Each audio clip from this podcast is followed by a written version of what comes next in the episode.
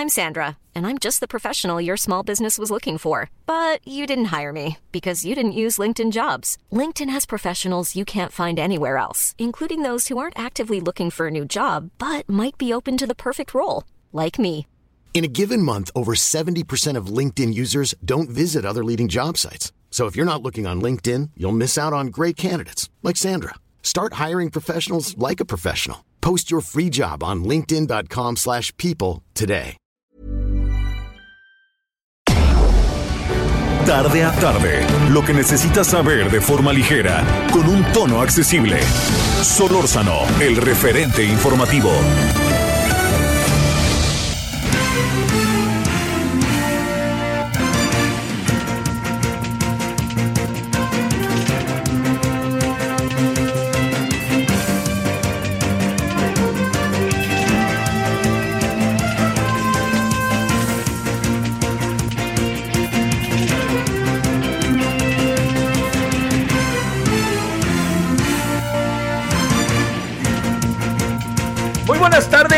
Gracias. Estamos aquí, que está por ahí.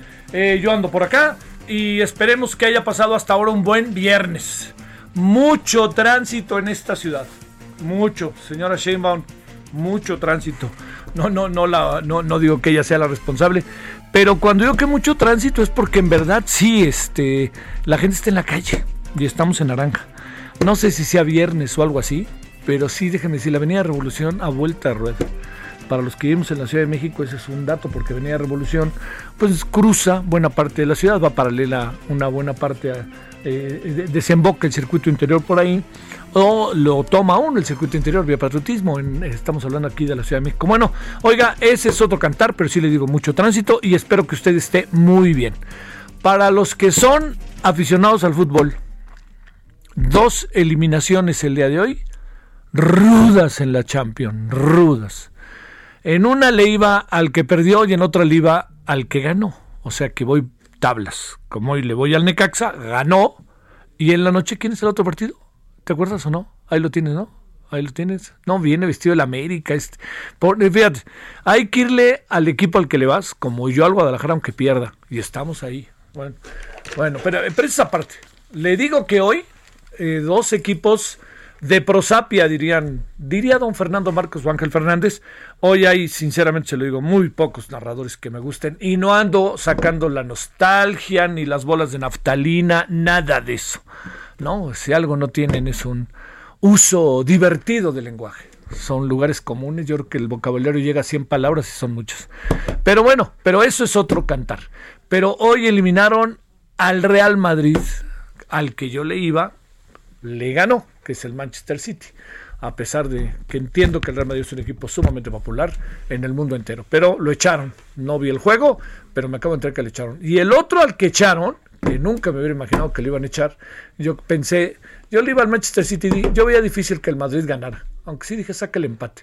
Pero él, él perdió 4-2 este final. Y el otro que perdió fue la Juventus, aunque ganó con el Lyon de Francia.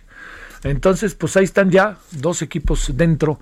Mañana hay un gran partido, ¿eh? el del Barcelona contra el Nápoles, y todo indica que el Chucky, el Chucky Lozano va a estar ahí metido en este, en el cuadro titular. Bueno, ya son otras cosas. A ver. Yo primero le agradezco que esté aquí, muchas gracias y que nos acompañe y es viernes. Por eso entramos un poquito con otros temas. Pero, pero, pero, fíjense que ha habido una... eh, bueno, otra vez está el señor López Gatel en el centro de todo. Yo ya, ya no me meto, ya digo, sí me meto para el análisis, pero ya, ya digo, el presidente dice, si no fuera por él habría un caos, no marche, por favor. Digo, la verdad, yo no sé, yo entiendo muy bien que hay que pues, ser severo y, hay que ser severo y la crítica hacia los que critican y defenderse, pero lo que sí yo no alcanzo a apreciar es que me digan eso, ¿no? Y que además el presidente diga que vamos bien, ¿no? O sea, no compara, pero compara. Hoy, hoy yo que voté por López Obrador y no me arrepiento, pero eso me, también me da una mayor posibilidad de ser crítico ante ello. Pero sí le quiero decir que hoy dos o tres afirmaciones del presidente son muy confusas, son muy confusas, muy confusas. Pero al fin y al cabo él gobierna y tenemos en él, yo sigo teniendo en él puestas esperanzas de una transformación en la sociedad y porque no podemos pasar por alto que hay una parte sumamente importante respecto a ello que tiene que ver con su principio y su filosofía de gobierno que es primero los pobres. Bueno, a ver, déjeme contarle lo siguiente. Eh, ha habido en el, en el gabinete del presidente eh, una, eh, digamos, diferencias, ¿no? hay van varias, varias renuncias. estas renuncias eran ni más ni menos que eh, una parte importante de, lo que corresponde a la forma en que se gobierna. Y cuando se gobierna de esa manera, yo le diría, este, eh, con una forma tan centralista, eh, hay algo que sí no puede uno por ningún motivo soslayar, que las decisiones empiezan y terminan en él. Así de fácil, ¿no? Bueno, eh, una de las eh, partes que es importante es que van varias salidas del gabinete de personas que manifiestan su inconformidad. Yo creo que esto es muy sano, muy, muy sano, porque ¿sabe qué decimos? A ver, acuérdese usted, échele memoria a los que son jóvenes, yo les recuerdo, no, bueno, más bien les informo por si no lo sabían. Antes, cuando una persona, un miembro del gabinete renunciaba, él o ella, ¿Sabe qué? Se, salían dos, dos frases que verdaderamente eran, pues eran la mejor manera de no decir nada. Renuncio por motivos de salud, ¿no? Y la segunda era renuncio por razones personales. Pero yo creo que aquí hay que reconocer que en este gobierno se dice por qué se renuncia. Y eso está bien. La clave del asunto está en que en otro momento decir renuncio por motivos de salud o renuncio por razones personales o por nuevos planes o porque me voy a dedicar a la vida académica, mi Río de Janeiro. Bueno, esas cosas que se decían, pues yo le digo ahora que es eh, esto, ahora sí hay razones, pero ¿sabe cuál es el tema de las razones? Que el presidente da la impresión de que no escucha. O sea, por ejemplo, le voy a contar una que es muy importante. La renuncia de Tonatiu Guillén al Instituto Nacional de Migración bueno, no quería una militarización, no quería que se tratara como se estaba tratando, se quería otro tipo de formas de atender y de desarrollar la política migratoria. Así lo dijo, así lo hizo Valer le dijeron no. Y pusieron ahí a un personaje cercano al presidente, más bien con experiencias de otra índole, no con experiencias que tuvieran que ver con el tema migratorio. Bueno, esa es una. Luego, una secretaria renunció porque pidió que un avión se parara para que ella pudiera subir, ¿no? Pues ahí sí, digo, perdóneme, pero ni para atrás ni para adelante. Adiós, que te vaya bien. Si Dios se trata, y más con un presidente como este, no se vale, ¿no? No, no lo acepta el presidente y no hay quien lo acepte. Luego por ahí renunció también una subsecretaria de salud, ¿no? Y ella renunció por una razón muy concreta.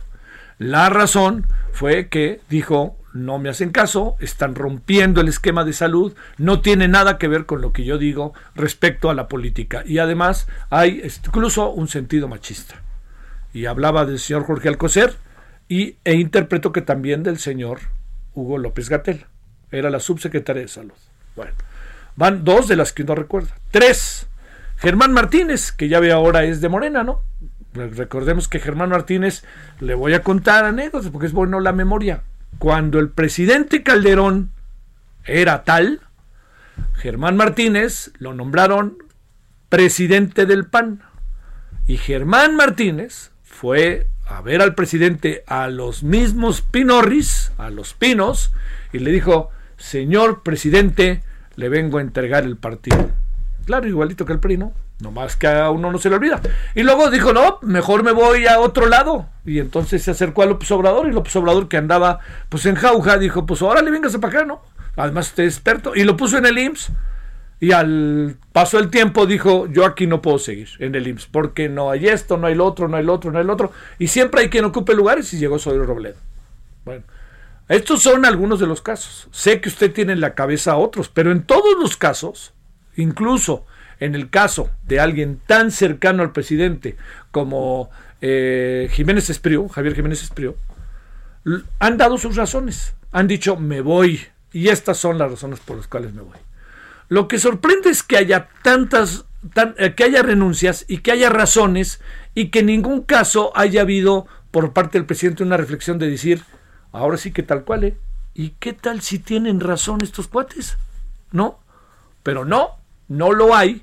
Y al decir que no lo hay, algo que es sumamente importante es que nos colocamos en lo que el presidente dijo ayer, o no, o antier, ayer, cuando le dijeron, oiga, ¿qué piensa de la bronca que trae Toledo y Villalobos ahí en su gabinete? Acabó diciendo el, el presidente, dice, no, pues esto es parte, se lo dije aquí ayer, ¿eh? ¿cuánto va que mañana el presidente dice que es parte de la democracia, parte del proceso de cambio? ¿Recuerda usted? Bueno, y le digo en qué acabó todo eso. Pues es que el presidente dijo, no, no, pues ya que se arregle, ¿no? Bueno, no se van a arreglar. ¿Por qué? Porque Villalobos ya dijo, no me voy a ir para atrás en un tema que ahorita le vamos a contar cuál es el motivo de la disputa. Pero al final lo que le quiero decir es lo siguiente. La forma en que desarrolla sus estrategias el presidente dista mucho de las formas que tuvimos anteriormente al interior de los gabinetes porque anteriormente había una especie de cloche de alguien que estaba extremadamente cerca del presidente y se encargaba de atemperar las broncas. Para hablar de lo reciente, para hablar de lo reciente, Miguel de la Madrid tenía al señor Emilio Gamboa. Y al tener ahí al señor Emilio Gamboa, nomás le recuerdo que eh, estando el señor Emilio Gamboa como secretario particular, pues todo el mundo dijo, este, lo que vamos a hacer es que eh, lo, que hizo el señor Gamboa fue ni más ni menos que eh, ser el dueño del picaporte, del picaporte de la puerta a ver al presidente de la Madrid. Y ese picaporte, si alguien tuvo ventaja sobre él, fue ni más ni menos que el señor Carlos Salinas de Gortari. Carlos Salinas de Gortari tenía a Jean-Marie Córdoba Montoya, José María Córdoba Montoya, francés él, de origen, mexicano, ¿eh? Mexicano. Y era una especie de alter ego.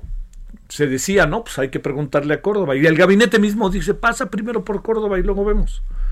Con Ernesto Cedillo, que llegó tan intempestivamente después del brutal asesinato de Luis Donaldo Colosio, pues no hubo mucho de dónde cortar. Había gente que estaba cerca, pero al final, el último día, ya acabando casi la presidencia, si algo quería Cedillo era irse.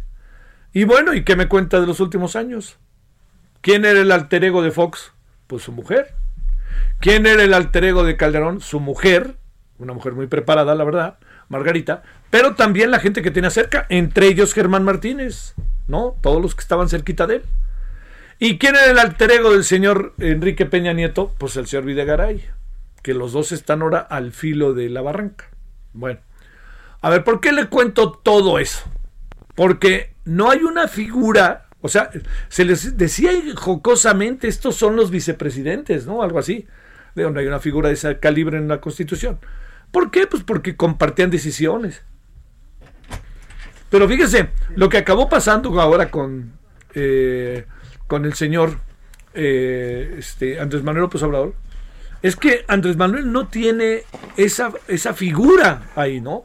Un alguien que sea el que atempera las broncas.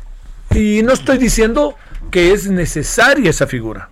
Estoy diciendo simple y sencillamente que es una figura que ahí se tiene y que es una figura que este, en muchas ocasiones eh, ayuda al desarrollo de las decisiones. Pero el presidente decide. Él decide de lunes a domingo. Y él es el que se encarga. Entonces, cuando él ayer dijo de manera muy clara, eh, lo que está sucediendo en este momento es que pues sí, se están peleando, etcétera. Al final que decide soy yo. Pues claro, él decide. Y no, espérame, no está mal. La clave del asunto es cómo se toman las decisiones. Ese es uno de los asuntos más importantes. O sea, el presidente no escatima y no limita y no inhibe un solo momento de las decisiones que toma. Pero la clave está en si las está tomando bien o no. Y entonces, ya ve, ¿no? Este, si no fuera por Hugo López Gatel, esto está muy bien y no hay que cambiarlo. Entonces, ¿qué pasaría si escuchamos? ¿Qué pasaría si intercambiamos? Si tenemos interrelación, si escuchamos las voces aquellas que no nos gustan, pero que pueden ser útiles para tomar una decisión. Eso, es lo que, las herramientas, el conocimiento, de eso se trata. Bueno, yo le diría, vamos a decidir, vamos a dirimir la bronca entre Toledo y Villalobos, así como así. Yo le diría que no, no, esto tiene que verse porque lo que se está discutiendo de fondo es el tema del uso de los fertilizantes, de cierto tipo de fertilizante. Entonces yo nomás le planteo que todo eso que hoy estamos viendo, esto que es ahí que tenemos en la mesa, es un asunto que no puede ser discutido, ni debatido, ni decidido únicamente bajo la idea del presidente de que como yo soy el presidente yo decido. No, claro que sí, él es el que decide, pero hay algo más que eso, ¿no? Si no hay en el fondo elementos de fondo, de fondo para decidir, no tiene mucho sentido será el fertilizante que quiera el presidente, no el fertilizante que requiere el país. Entonces, bueno, esto se lo digo para recordar que los gabinetes en eh, los últimos años, más allá de su capacidad o no, recuerde que el señor este, Fox hizo una especie de headhunters, ¿no? Cazadores de cabezas, cazadores de inteligencias, que al final, pues bueno, no fue así y este y tengo un gabinete que buenísimo, el mejor gabinete de la historia es el de Benito Juárez. Pues, y luego dice el presidente, cambió 10 o 12 veces al secretario de Hacienda. No sé si eso sea necesariamente un hecho positivo. Ahora, en el siglo XIX yo no sé también qué condiciones estaban y cómo funcionaba la Secretaría de Hacienda. Al final a lo que vamos y a lo que le propongo es lo siguiente, que eh, estas decisiones que toma el presidente, si no las lleva efecto con conocimiento y escuchando voces, van a acabar siendo vistas como ocurrencias y van a resultar a la hora de los resultados ocurrencias. Y por ahí no va. Yo estoy seguro que no está en la filosofía ni en los principios que emanan de lo que yo presumo quiere hacer y quiere diseñar el presidente. Pero bueno, por eso le digo, para ver, este es un gabinete inédito, no en cuanto a los hombres y mujeres que lo componen, sino la forma en que se desarrolla el proceso interno. ¿no? El presidente es el que lleva mano y nadie se atreve a decir nada si el presidente no lo, este, no lo plantea. En otros sexenios hemos visto cómo algunos alzan la cabeza, aunque luego les den desapes, pero las alzan, ¿no? No se, no se quedan parados. Bueno, sirva toda esta reflexión para pensar que ojalá esta decisión entre, que es muy importante, ahorita vamos a hablar de ella, entre eh, de lo que se debe de hacer con los fertilizantes, eh, gilfotosa debe de, eh, cómo debe de llevarse efecto, cómo debe de establecerse, cuál debe de, debe de aplicarse o no debe de aplicarse. Ese es un asunto que es de especialistas, oiga. No, yo no tengo nada que ver así, y usted tampoco, de no sé que sea especialista. Confiamos en el conocimiento de hombres y mujeres de este país que a lo largo de sus vidas se han dedicado a estudiar el fenómeno y son, están en el campo y deciden. Pero si el presidente decide porque hay presiones o porque no sé qué, pues acaba un poco a lo mejor reflejando realmente lo que está pasando con el gabinete, el discurso, lo expresado por el señor Víctor Toledo, el secretario de Medio Ambiente. A lo mejor eso es, ¿eh? que la 4T es una falsa esperanza, que no funciona y que, bueno, pues, digamos, eh, yo también diría, después de todo lo que dijo, pues llegaría, iría a Palacio Nacional, bajando ahorita del vuelo que creo que viene de La Paz, del presidente, de la bellísima La Paz, Baja California Sur, y le dice al presidente, señor presidente, después de lo que dije, pues usted entiende que aquí está mi renuncia, ¿no? Pero bueno, veremos qué pasa. Todo esto tiene que ver porque, como en pocas ocasiones en la historia reciente de México, la concentración del poder es definitiva en el presidente de la República y no tiene alter egos, no tiene Marta Sagúnes, no tiene Luis Videgaray, no tiene Carlos, este, eh, José María Córdoba Montoya, no tiene Emilio Gamboas. Eso no funciona con este presidente. Bueno, vámonos a las 16 con 18 en la hora del centro. Es día 7 de agosto del 2020 y hay mucho tránsito en la ciudad, ¿eh? así que tenga cuidado y tome sus precauciones si nos está oyendo aquí en la capital. Vámonos con algunos asuntos que pueden ser importantes. Solórzano, el referente informativo. Bueno, eh, le cuento. En cinco meses de pandemia en México han muerto 50.517 personas, pero vamos bien. Desde la primera muerte el 18 de marzo, el impacto del SARS-CoV-2 se resume en 358 defunciones diarias en promedio, es decir, 15 personas por hora, o si usted quiere, una cada cuatro minutos. Bolas, ¿no? Oiga, el que seamos muchos no significa que no hay manera de ver este asunto como un brutal problema, ¿eh? No, pues es que somos 126 millones y nomás se han muerto 50 mil. No, pues tu mamá también, ¿no? Pues dígaselo a las 50 mil personas muertas y a sus familiares. Bueno, sobre casos confirmados, el último reporte de la Secretaría de Salud, araña, empieza a arañar las 500 mil personas. Van 462 mil 690 acumulados. Hoy, al ratito, si no es que en una media hora, vamos a Perdóneme, vamos a conocer los números recientes de la que generalmente los da a conocer eh, primero, por alguna razón que tiene que ver con cuestiones técnicas, la Universidad John Hopkins. Johns Hopkins. El presidente Andrés Manuel López Obrador asegura que pese a que el país tiene más de 50 mil muertos, ha habido un manejo responsable de la pandemia. Yo creo que sí, ¿eh? Yo en esto, perdóneme, creo que sí. Parece paradójico lo que digo, ¿no? Pero eso de que sin el señor Hugo López Gatel reinaría el caos, Qué difícil, cómo me cuesta trabajo entenderlo. Y le echo ganas, ¿eh? Le echo ganas. Y no crea que ahí me cae mal López Gatel, ni lo conozco, ¿no? Pero dice uno, bueno. Este, luego hay personajes que uno quiere entrevistar que nunca puede entrevistar. Bueno, y ya, a estas alturas, murió por la patria, como dicen. Desde Baja California Sur dijo que por cuestiones políticas, fíjese, sus, sus adversarios están juzgando la estrategia del gobierno y el trabajo del subsecretario. Sin embargo, descartó algún cambio en la estrategia. Sí, escuchó bien, ¿eh? Descarta algún cambio en la estrategia. O sea, como estamos, seguimos. Así de fácil. Bueno, le cuento. La Ciudad de México continuará en semáforo color naranja del 10 al 16 de agosto. No obstante, gracias a la disminución en el número de contagios y hospitalizados, se permitirán nuevas actividades. Ahí le va los que vienen a la ciudad o viven en la ciudad. Y mire, reabren albercas techadas y al aire libre el 10 de agosto. El día 11 abren los museos, 30% de su capacidad. El día 12 de agosto podrán operar los cines con 30% de aforo, incluido la venta de alimentos al interior. Dicho de otra manera, vivan las palomitas en el cine, ¿no? Bueno, y en tanto, antros, bares, salones y cantinas podrán cambiar de giro para operar como restaurantes con la finalidad de abrir su economía y evitar pérdida de empleos. Oigan, ya se dieron cuenta que el, el, este, el bar que está aquí junto, aquí sobre Insurgentes, ¿lo han visto cuando no llega? Es que déjeme decirle, para mí es todo un enigma. No, ni conozco a los dueños. Pero decía, yo, ¿cuándo van a abrir? ¿Cuándo van a abrir? Hoy abrieron. Román, ve a cantar, ve al karaoke, córrele, nomás a la sana distancia, ¿no? Al karaoke. Yo no te estoy diciendo, yo no te estoy diciendo chelita, ni tequila, ni mezcal, nada de eso. Yo lo que dije, ve al karaoke. Es todo lo que yo dije.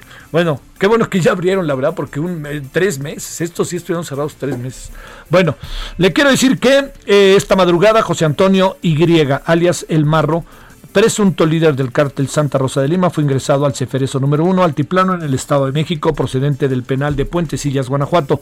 Así lo informó al secretario de Seguridad y Protección Ciudadana, Alfonso Durazo. El funcionario señaló que el líder criminal será puesto a disposición del juez federal por delincuencia organizada y robo de combustible.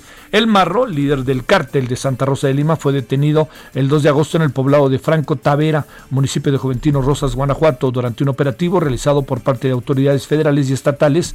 Yepes Ortiz fue detenido junto con seis personas más, recordará usted, hace ya cerca de dos semanas. La Comisión Interamericana de Derechos Humanos admitió el caso de incendio de la guardería ABC ocurrido el 5 de junio del 2009 en el que murieron 49 niñas y niños.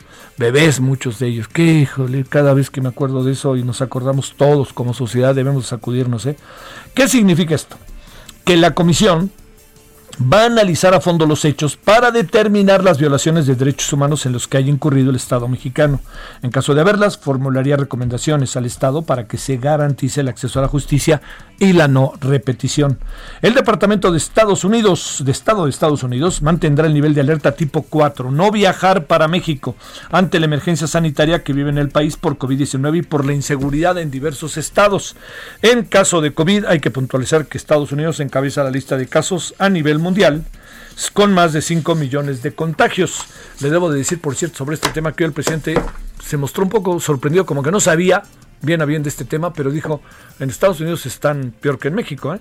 Bueno, o algo así, que hizo una declaración que está bien, señor, de repente el joven, hay que dar zapes en la vida, hay que pegar en la mesa, entiéndonos las buenas relaciones, pero tampoco, tampoco, ahora resulta que estamos nosotros peor que ellos, pues cuente usted nomás la cantidad de muertos y cuente usted lo que pasó al principio en Estados Unidos, lamentablemente, ¿eh? tristemente.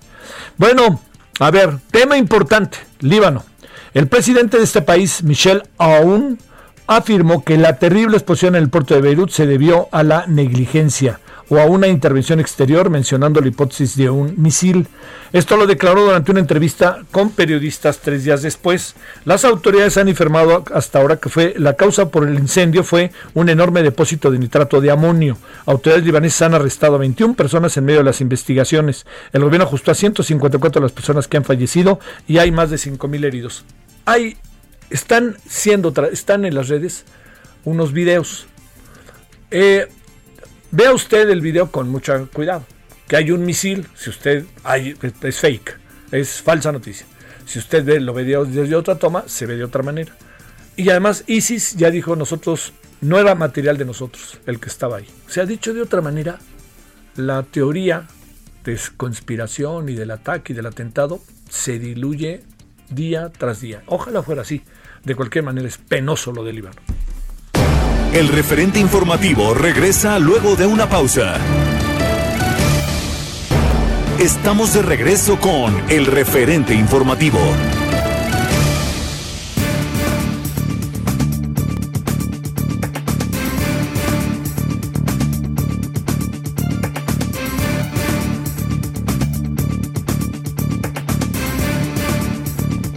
Bueno, vámonos a las. Eh, tantito. Agradezco a Editorial. Alianza Editorial. El libro de. De, de tan querido. Y recordado. Este, de Woody Allen. Que es a propósito de nada su autobiografía.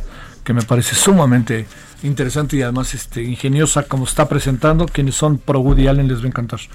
Bueno, le decíamos hace un momento que estamos en, eh, en, una discusión que no, no es por ningún motivo menor entre integrantes del gabinete de cómo debe de ser el desarrollo. El presidente va a acabar decidiendo, y insisto, ojalá decida en función del conocimiento, no en función de, de presiones o de, o de ocurrencias, ¿no? Bueno, eh, le hemos pedido a Juan Carlos Anaya, consultor de medios agrícolas, pues hablar de este tema, sobre eh, lo que está significando el uso de fertilizantes, en donde nos habíamos nosotros eh, investigado sobre el asunto y este fertilizante, el gilfosato, que del que se habla, hasta donde entiendo solo Vietnam lo tiene prohibido como tal. En los otros países hay fuertes discusiones si se usa o no. ¿Qué quiere decir todo esto? ¿Cómo funciona el gilfostato? ¿Qué ¿Nos puede dar lata? ¿Nos puede, qué, ¿Qué puede pasar con nosotros? Pues bueno, le pedimos a Juan Carlos Anaya que esté aquí con usted y con nosotros y que platiquemos con él, consultor de medios eh, agrícolas. Y Juan Carlos, gracias que tomas la llamada. ¿Cómo has estado? Bien, bien. Este, gracias por invitarme a tu programa, estar con tu público y más un tema pues este que ha, que ha llamado mucho la atención sí cómo no. y diferencias entre secretarios del mismo gabinete sí.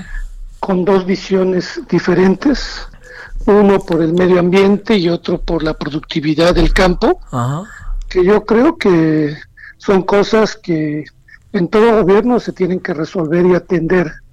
Y yo creo que ahí debe entrar la parte técnica la parte científica que diga qué es lo conveniente para un producto que se, se ha venido utilizando desde hace mucho tiempo, que ha llamado mucha ámpula en otras partes del mundo, como tú señalabas, aunque en Europa se ha restringido el uso en varios países. ¿sí? A ver, República Checa. Oye, Juan Carlos, a ver, planteémonos el asunto de la siguiente manera. Este, exactamente de, qué se trata, que se, se llama gilfosato, ¿verdad? Glifosato. Gilifosato. Te pregunto. Glifosato. Glifosato. Oye, gilifosato. Oye, a ver, te pregunto, ¿qué es? ¿Qué puede provocar? ¿Qué, qué, qué, es lo que pasa con él? Y echémonos a andar para ver de qué mejor manera se puede tomar la decisión. Mira, este, la verdad que varios países han detectado y algunos científicos que sí hace, eh, que sí tiene un efecto al medio ambiente y que puede causar algún daño también en los que aplican este tipo de herbicida. Lo que pasa es que este herbicida también ha sido muy usado porque permite que los productos que se siembran, como puede ser el maíz, el trigo, tomates y todo, permite que las hierbas no afecten a la planta del producto principal, ¿no? y es un producto que, que permite que el desarrollo de, de ese producto se haga de mejor manera y no atacado, que permita que el rendimiento que tiene el producto se vea afectado por ataque de malezas. Ajá. A ver, eh, y esto, dicho de otra manera, eh, sí que, digamos, eh, ¿qué le hace exactamente al campo? Bueno, el campo lo que hace es de que lo que señalan los productores principalmente del norte del país y de las regiones cañeras es de que si no se usa este tipo de glifosato puede causarles que los rendimientos en su producción se vean mermadas entre un 20 y un 40%, porque ah. la maleza ataca al producto principal y hace que sus rendimientos se vean mermados. ¿Cuál sería la alternativa a su no uso? No, yo creo que por eso lo que se ha señalado por parte del Consejo Nacional Agropecuario y todo es buscar una manera de, de, irlo sustituyendo en el tiempo con otro tipo de herbicidas que lo puedan este, sustituir, pero siempre en una parte de acuerdo de las partes en temas técnicos y en temas científicos. Sí. Sí. Oye, este, eh, híjole, es que está muy ruda la, la, discusión, más allá de... es como los transgénicos, ¿no? los productos genéticamente modificados. México es el mayor importador de maíz amarillo del mundo sí. y el 70% del maíz o hasta 80% del maíz que adquirimos de Estados Unidos viene con genéticamente modificados, que también es otro producto que no se ha podido probar que, que haga un efecto y un daño a la población, ¿sí? Y este en países como Brasil, Argentina y todo, pues están usando estos genéticamente modificados, ¿sí? En el en, en, el caso de este fertilizante al que hacemos referencia, este podríamos nosotros... un herbicida, ¿eh? Un, herbicida, perdóname, herbicida. Yo fíjate, todo el tiempo dije, gracias, ¿eh? este dije fertilizante. Como puedes imaginar, soy un auténtico neófito en el tema. El, no, pero para eso estamos. muchas gracias, en verdad, Juan Carlos. Gracias. A ver, en este herbicida, eh, lo que puede pasar con, su, con lo que deriva de los humanos, qué es y cómo altera el medio ambiente. No, mira, lo que pasa es que todos los insecticidas y todos sí tienen algún efecto, pero de una manera bien manejada, lo que ha permitido en los años es que la producción de alimentos haya crecido por arriba de la población y eso asegura que tengamos este un abasto suficiente. Claro, si un producto daña o afecta que realmente se compruebe, pues hay que eliminarlo, ¿sí? sí pero científicamente totalmente no está este, eh, ya comprobado que este glifosato realmente tenga un ataque tremendo para, para el medio ambiente y también para principalmente lo que más preocupa es a la población. Oye, este, a ver, eh, yo decía al principio... yo no soy un técnico en temas este, de esto porque yo me dedico más al tema agropecuario general de la producción y lo que sí te puedo decir es que eh, este tipo de, de técnicas eh, de uso de herbicidas, de fertilizantes, de semillas, este, semillas que pueden ser híbridas, semillas genéticamente modificadas, han hecho que el mundo no, no tenga problemas de, de la producción de alimentos. Ah, Entonces, este, y que hay otras gentes que quisieran regresar al pasado a decir no usamos estos productos, pero esto provocaría entonces sí un problema de falta de productos, que no tuviéramos suficientes alimentos. Entonces, pues entonces aquí es un tema de qué queremos, ¿sí? Y más que México en el tema de granos, México solamente produce el 55% de lo que consume. Claro. Porque no hemos sido capaces de incrementar la productividad porque muchos de los productores en México tienen el 80% de los productores solamente producen el 20% porque son propiedades pequeñas y no usan este eh, tecnología que les permite incrementar su productividad. Por darte una idea, mucho del promedio de la producción de México es de 3 toneladas, 3.5 promedio. Sí.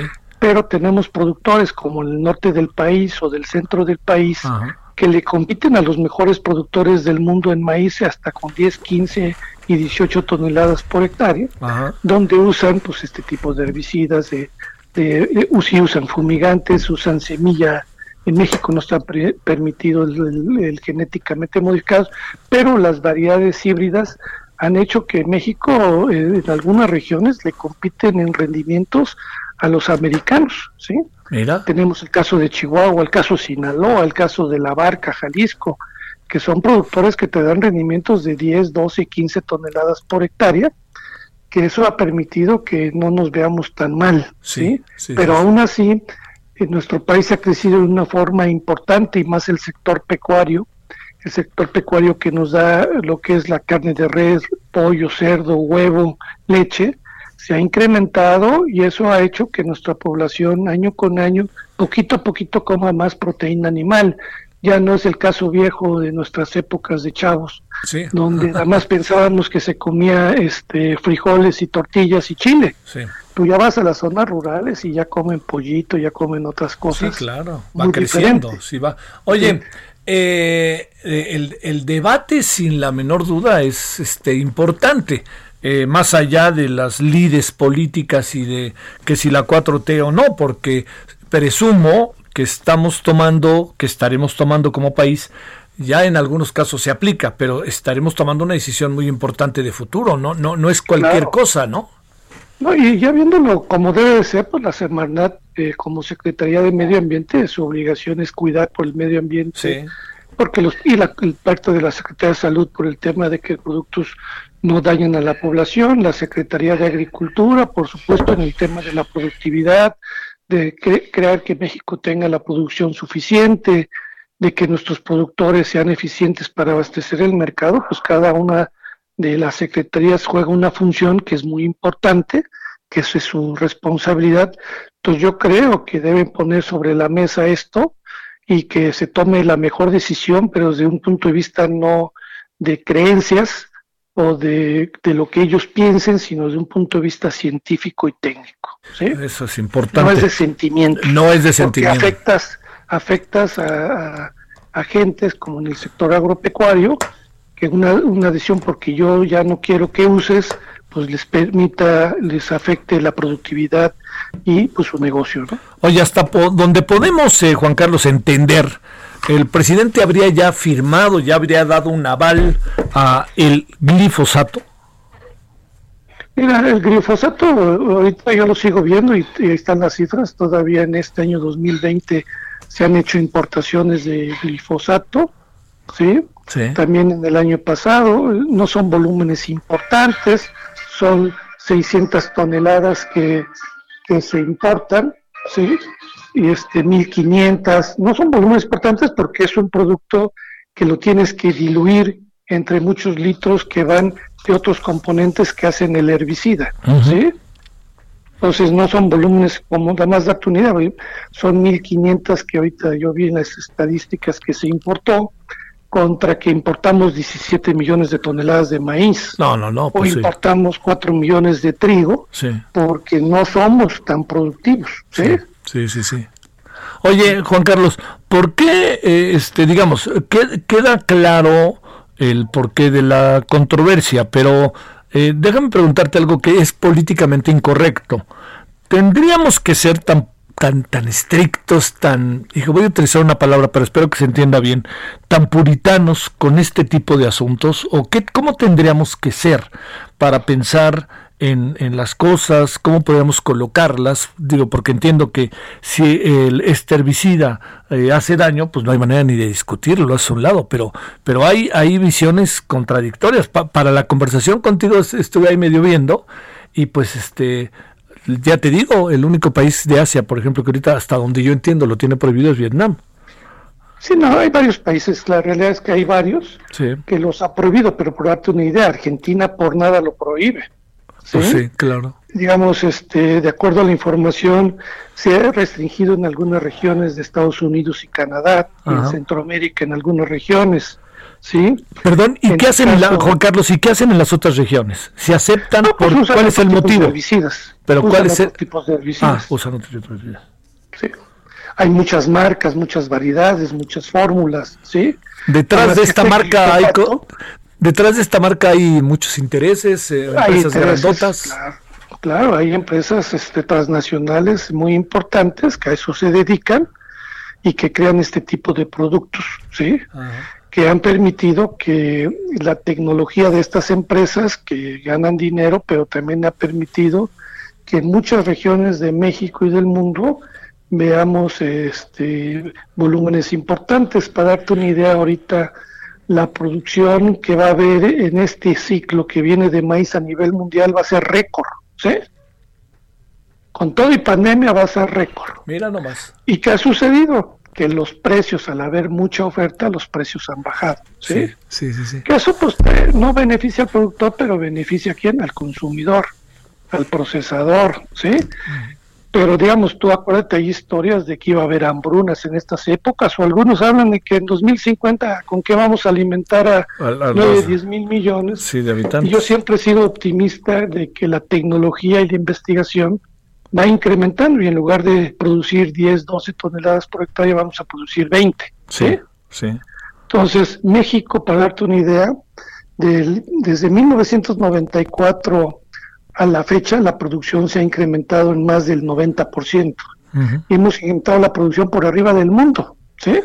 Pero es un campo, el campo productivo, no el campo que a veces nos platican los políticos del campo donde lamentablemente hay mucha pobreza, donde hay pequeños productores, sí, pero también tenemos un campo de clase mundial que ha hecho que México hoy es el octavo exportador del mundo y somos el noveno productor del mundo. Mira, qué cosa, ¿no?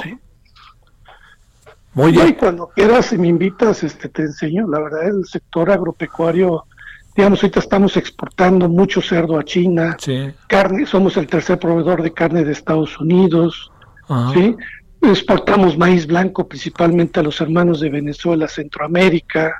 ¿sí? O sea, tenemos un sector productivo sin dejar de, de, decir que hay otro sector en el campo que hay que ayudar, como lo están haciendo los pequeños productores, pero sin descuidar a los productores que, hacen bien su tarea y que nos dan de comer, ¿sí? Sí. Y que han hecho que México ahorita tenga por quinto año consecutivo una balanza superavitaria, que ya lo decía el secretario de Agricultura, que, eh, que importamos menos de lo que exportamos. Somos el gran exportador del aguacate, que es el oro verde, del tomate, de limones, ¿sí? Y de eso también hay que hablar, ¿no? Sí, claro, claro que sí, por supuesto. Es que sabes qué, Juan Carlos, híjole, de repente nos hemos metido en una especie de depresión informativa en donde este parece que todo anda mal y yo yo diría más allá de gobiernos hay muchas cosas en el país, ¿no? Vamos para darte otra idea. A ver. En el PIB eh, que sacó de la caída del PIB lamentable del 17, el sector agropecuario creció el punto 3. Sí. ¿Sí? Ya, ya decir que que el punto 3 arriba ya es ganancia ¿Cómo no? contra las caídas de todos los demás sectores. ¿Eso qué quiere decir? Que afortunadamente en temas de alimentos no ha habido una afectación en cuanto al abasto, con todo y la pandemia se han movido los productos, no ha habido alguna algún problema para para poder eh, darle a la cadena todo el abasto suficiente, tú nunca has visto que haya faltado algo. ¿sí? Y ahí los productores han jugado una parte fundamental. Con todo y la pandemia están en el campo trabajando en su parcela, en su rancho, en su establo, para darle alimentos, ¿sí? Sí, sí, sí. Entonces, este, la verdad son unos héroes, pero también entra toda la logística, las agroindustrias que siguen trabajando para poder atender el abasto que se requiere. Oye, a ver, una cuestión final que entiendo que no se trata de... O sea, esto no se resuelve, como dicen, así como así. Pero a ver, eh, te pregunto, eh, ¿cuál sería la salida más indicada en función del el herbicida. Gracias a Mari Carmen Barranco que me dijo, me dice, no es no, como tú me decías Juan Carlos, esto no es un este no no es un fertilizante, sino es un herbicida. Gracias. Eh, ya ya ya ahora sí que por dos bandos me precisaron y gracias. No, este, a ver, pero déjame preguntarte, ¿cuál cuál sería la salida Así, ¿cuál podríamos tener como salida? Mira, a mí que se pelee en el gabinete, pues bueno, ya, ya sabemos quién va a decidir, ¿no? Pero a ver, ¿cuál sería la salida con conocimiento, con herramientas, con, con propuestas para que las cosas eh, le sirvan al campo mexicano y a los ciudadanos de este país? Eh, mira, es que no puede ser ni temas ideológicos ni de compromisos de, de, apoyar a una empresa otra. Tiene que ser científico y técnico, ¿sí? Para eso tenemos científicos y técnicos en el país. Ah, Porque un presidente pues no es todólogo. No, Él debe decidir como cualquier otro presidente del mundo. Que tiene que tener su equipo que le diga las cosas. Él tomará la decisión, pero una decisión sensata con elementos. Claro. No del corazón y lo que él piensa. Sí, sí, sí. y digo, a nosotros nos toca en nuestras casas o en nuestros trabajos tomar decisiones, pero las tomamos también en equipo digamos tú cuando en un programa vas a hacer algo, pues pides opinión, a lo mejor tú vas a decidir, pero vas a decidir en base a ciertos elementos para hacer las cosas bien, ¿sí? Claro, ya ves cómo me Oye, ya me dijeron que no es este fertilizante sino herbicida, entonces digo, uno uno lo que abre es. el, la posibilidad del conocimiento. A ver, pero pero digamos, este no serías de la idea en este momento de eh, de este tipo de herbicida hasta que no haya una mayor discusión, debate que entre los especialistas como tú y como muchos otros? Sí, sí, claro. Tiene que ser algo contundente, sí. sí, donde el presidente, que es el que dice que va a tomar la decisión, tome la decisión que más convenga al país y a los y a los que están en el sector agropecuario. Sí, sí, sí, sí. Bueno, Juan Carlos, ha sido un gusto, en verdad. Aprendimos y, este, y ojalá nos hayan escuchado quien debe de escucharnos. No, a mí lo que más me interesa es que me hayas invitado a tu programa y el poder platicar de estos temas, de una controversia que existe, pero también que tu público vea lo que está haciendo el campo por el abasto y todo, y que tenemos productores de clase mundial y que México es un gran productor de alimentos y un gran exportador y que juega un papel importante en el entorno mundial en la producción de productos agropecuarios y alimentarios. Bueno, eso es importante y ahí está la obligación de este gobierno, ¿no? Que este gobierno, que este gobierno impulse, porque además, pues, como pocos gobiernos que hemos tenido, da la impresión de que hay una identidad con causas de esta naturaleza, ¿no? Nada más que hay que hacerlo con, cosas que sean reales, con hechos, porque no las palabras no hacen todo. Sí. Te mando un saludo, Juan Carlos Anaya, y gracias. Gracias. Gracias, buenas tardes. Oh, está interesante, ¿no? Ya espero que haya tenido, al igual que nosotros y que su servidor, pues más, elementos para, para poder eh, entender en qué estamos metidos en este asunto, ¿no? Eh, a ver, le doy más antecedentes. Dos eh, personajes del gabinete tienen diferencias de opiniones respecto al uso de un herbicida que está que, uno de sus componentes es el glifosato. la, la decisión la va a tomar el, este, el presidente dijo al final yo decido, pero independientemente de eso, lo que es importante es que con base en el conocimiento se decida, ¿no? Y entonces, no es que tenga razón uno u otro, pero también eso es importante, digamos, yo con todo, estas son las controversias que prefiero. Salvo lo que usted opine, yo prefiero estas controversias en donde uno diga, se están, se están discutiendo y debatiendo por cómo tener el desarrollo en el campo mexicano en lo que corresponde a un herbicida. Híjole, uno dice, caray, ¿no? Pero que se anden peleando por nimiedades o así. Ahora espero que ya sabe quién, pues esté tomando en cuenta a los personajes que saben de este tema. Bueno, vámonos a las 16.52 en la hora del centro. Solórzano, el referente informativo. Iván Saldaña, ¿qué cuentan hoy los panistas? Adelante. ¿Me escuchas, Iván? Pues efectivamente. ¿Qué tal, Javier? Muy buenas tardes a todo el auditorio. Efectivamente, como lo resaltas, pues los diputados del Partido Acción Nacional denunciaron ante la Auditoría Superior de la Federación a seis instituciones del Estado mexicano por opacidad y compras de medicamentos e insumos a sobreprecios. Es lo que argumentan esto, estas compras durante esta emergencia sanitaria. Específicamente, Javier, denunciaron a la Secretaría de Salud, al Instituto de Salud para el Bienestar, el INSABI, el Instituto Mexicano del Seguro Social, el Instituto eh, de Servicios Sociales de los Trabajadores del Estado del ISTE y a la Secretaría de Marina y a la Secretaría de la Defensa Nacional, eh, pues eh, esta, esta denuncia se dio a conocer el día de hoy y es precisamente por lo que mencionaba sobre precios de insumos y opacidad en las adquisiciones y muchos indicios, así lo cito textual, de corrupción al más alto nivel. Por ejemplo, señalan que hay 700 millones de pesos gastados por el IMSS sin documentación suficiente para identificar los bienes y servicios adquiridos. Se basan en un estudio de el Instituto Mexicano de la Competitividad, el INCO, donde pues este estudio eh, eh, se, se eh, revisó todos los documentos de Compranet y es precisamente que señalan y salen a la luz estas cifras que está denunciando eh, la bancada del Partido Acción Nacional. Y nada más señalarte que también eh, señalan que pues exponen que en gran parte de las compras realizadas incumplen los requisitos mínimos establecidos por la Ley General de Transparencia y Acceso a la Información y la Ley de Adquisiciones, Arrendamientos y Servicios del Sector Público, por lo que de acuerdo a los panistas, pues no hay garantía de que se están adquiriendo eh, eh, medicamentos, insumos médicos al mejor precio y a empresas, empresas también sin conflictos de interés o que en realidad eh, estén entregando los medicamentos, insumos y servicios contratados. Javier, parte de pues esta denuncia que dan a conocer el día de hoy la bancada del Partido Acción Nacional en la Cámara de Diputados. Saludos Iván, buenas tardes. Buenas tardes. Bueno, vamos a una pausa y estamos de vuelta. Tenemos buenos asuntos. Además de esto, vamos a hablar de las redes y del fake news o de las noticias falsas, etcétera. El referente informativo regresa luego de una pausa. Tarde a tarde, lo que necesitas saber de forma ligera, con un tono accesible. Solórzano, el referente informativo.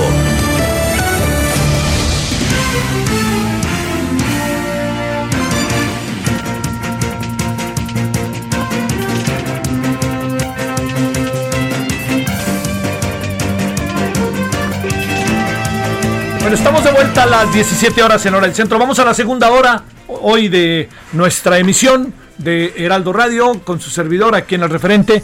Y eh, déjeme contarle algo antes de ir a la siguiente conversación, que es eh, eh, esta noche vamos a tener en, en nuestro programa de televisión algo que estoy cierto le puede ser de profundo interés, porque tiene que ver con todos. Es redes sociales y política. Van a estar con nosotros Irene Levi, presidenta de Observatel, Raúl Trejo del Arbre, investigador en el Instituto de Investigaciones Sociales de la UNAM. Los dos han hecho muchos estudios en verdad importantes en este tema. Y también Ernesto Piedras, quien es director general de Competitive Intelligence Unit, consultor especializado en telecomunicaciones. Entonces, el tema está bueno, ¿no? A ver qué tenemos que hacer, cómo colocamos todo este tipo de temas, etcétera. Y antes de ello, déjeme decirle, tenemos aquí ahorita una muy interesante conversación. ¿Por qué? Porque vamos a hablar con la coordinadora de comunicación para América Latina de la Fundación Frederick Naumann para la Libertad. Ella es Jocelyn Bates. Jocelyn, te saludo con mucho gusto. ¿Cómo has estado? Muy bien, gracias. Buenas tardes. Gracias que tomas la llamada. Eh, bueno, eh, yo algunos eh, de los resultados de, de recientes estudios que han hecho acaban sacudiendo, ¿no? Eh, a ver, yo te diría, si te parece, para ti, para que luego conversemos sobre ellos, ¿cuáles son los grandes hallazgos de estos estudios que han venido haciendo, déjeme, déjame, Jocelyn, plantearlo, en México y en Estados Unidos, Alemania, India, Sudáfrica, Jordania y Filipinas, entre otros? A ver, los grandes resultados y lo que puedas particularizar sobre el nuestro. Adelante, Jocelyn. Bueno, pues este, esta investigación eh, estaba hecho por la, la, fundación, que es una fundación uh, liberal alemana, um, y trabajamos en 60 países, pero hicieron esta investigación con una, una empresa, uh, como dijo, en México, en, en, otros países, y aunque fue con un, como una audiencia o con participantes como limitado muestra algunos resultados muy interesantes. Creo que lo que es muy bueno, preocupante ver en no solo en México, pero en todo el mundo es que, que la gente afirman que están muy bien informados o, bastante bien informados sobre la pandemia, como hasta en, en México, el 95% de, de los entrevistados pero con los otros resultados del, del estudio, cuando ellos preguntaron sobre algunos mitos o historias sobre la pandemia, había una tasa bastante alta de gente que sí cree en estos en estas historias sobre como si la, el coronavirus fue creado en un laboratorio chino. 37% de los mexicanos entrevistados dijeron que ella dijo que sí.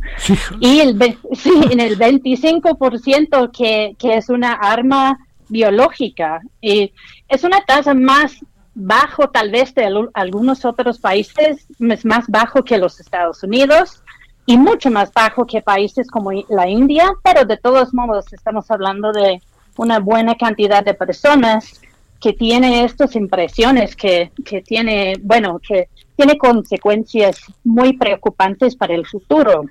Cuando tengamos, bueno, esperamos que vamos a tener una, una vacuna y si la gente sí cree en estas como historias sobre Bill Gates y esto, después la gente no va a tener confianza en esta vacuna, no lo van a querer uh, tener. La, gente piensa, Jocelyn, que, que, Bill Gates está presionando a todo el mundo para que haga la vacuna o algo así.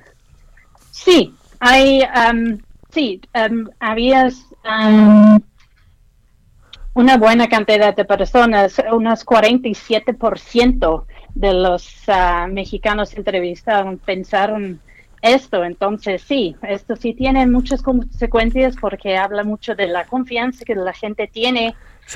Claro. En la información que da el gobierno, pero también los resultados del estudio muestran mucho que hay mucho en confianza de, de los medios convencionales también.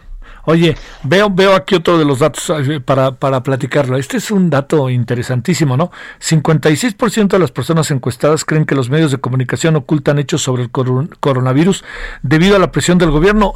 Ahí lo que significaría, yo pienso, este, Jocelyn, es que también entonces habría desconfianza de la información del gobierno federal, pero no la hay tal, ¿verdad? Sí, muestra que la gente piensa que es muy raro porque piensan que están bien informados, pero saben que hay mucho fake news, muchas noticias falsas, pero ellos no pueden diferenciar y no saben en quién confiar. Pero en quien más confían es en el gobierno federal.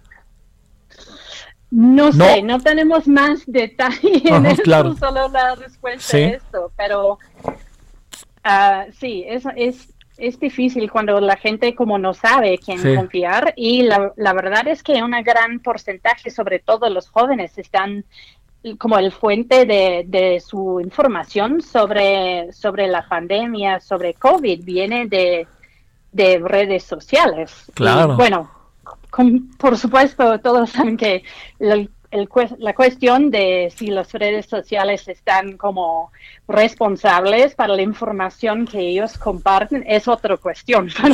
Tal vez una entrevista mucho más largo, pero sí, es, es, es bastante preocupante. Para mí, tal vez no es, es solo el problema de estos como historias muy como que parecen locos, ¿no? Que tal vez como, no, no puede ser que Bill Gates es como el enemigo, y, pero para mí eh, lo que es más preocupante son las historias que parecen reales, como tan, más sencillos y que la gente está más dispuestos a creer, por ejemplo, de sobre cobrebocas, máscaras que algunas personas dicen que son peligrosos, que que no vamos a, no podemos respirar suficiente oxígeno y sabemos que eso es falso. Doctores usan estas máscaras durante horas cuando están haciendo cirugía, pero eso es un rumor muy, muy, muy persistente y significa que la gente no quiere usar su cubrebocas. Entonces, es, esto es como rumores como pequeños que son tal vez los, los más peligrosos. Sí, oye, y ni saber si, si hay un referente en este sentido del no uso porque también ven al presidente no usarlo, ¿no? Es muy difícil saberlo, ¿no? es, es una hipótesis, es una hipótesis, ¿no? Es una hipótesis, ¿no?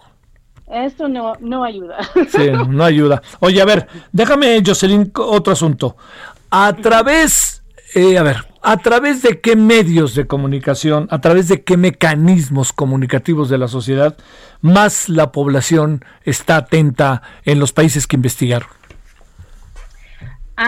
más a, televisión y en segundo lugar redes sociales y después redes como otros medios a través de, del Internet.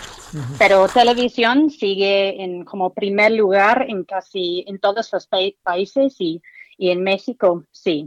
Oye. Lo que sí. Adelante, adelante. ¿Lo que? Te interrumpí, perdón. Lo que ah, iba a decir es, lo que lo que estamos tratando de hacer en, en la fundación. estamos trabajando en esta campaña mundial de la fundación de Freedom Fights Fake que sobre desinformación, no solo en tiempos de pandemia, pero hablando de, otros asuntos ah, también de periodismo, de amenazas a democracia, pero nosotros en América Latina hemos estado trabajando en una serie que trata de alfabetización mediática. Estamos tratando de dar más herramientas a la gente para que puedan verificar sus fuentes de información y analizar lo que están leyendo usando herramientas digitales, pero también, bueno, tratamos de guiarlos en, qué necesitan hacer para, para verificar la información en cualquier lugar, puede ser en línea o en medios más tradicionales. Sí, claro. Oye, Jocelyn, eh, eh, digamos, eh, el Internet no alcanzará, pregunto, a países como India, Sudáfrica, Filipinas, México, porque pues aquí ya sabes, la cobertura no alcanza ni un poquito más del 50% y hasta menos. Sí, pero creo que eso es otra, otra como parte del, del asunto que, que el, Estado también tiene um, tiene la responsabilidad de, asegurar que, todos pueden recibir la información correcta, ¿no? Exacto, sí, sí, sí. No solo a través del Internet, pero sino por campañas, televisión, radio, y, tal vez en muchos lugares esto no está pasando. Oye, eh, como especialista en estos temas, te pregunto, Jocelyn Bates, eh, ¿Qué es lo que a ti más te sorprende o hay cosas que de plano no te sorprende y, las veías venir en este estudio en función de lo que hemos ido viendo, de la reacción de las audiencias ante las, los impactos eh, comunicativos a través de redes, medios, etcétera?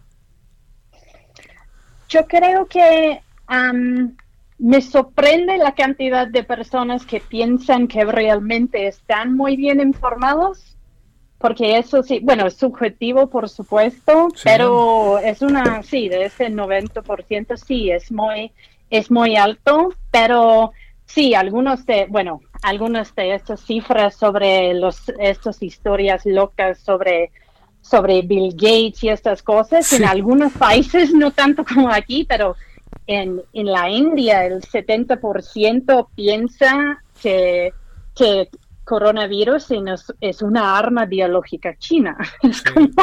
Es, increíble. Entonces, sí, ah, muy preocupante que, sigue con, con, estas opiniones. Oye, en cuanto, Jocelyn, no sé si midieron, en cuanto creer de la existencia del coronavirus y no creer la existencia del coronavirus, este, ¿hay algunos datos sobre ello?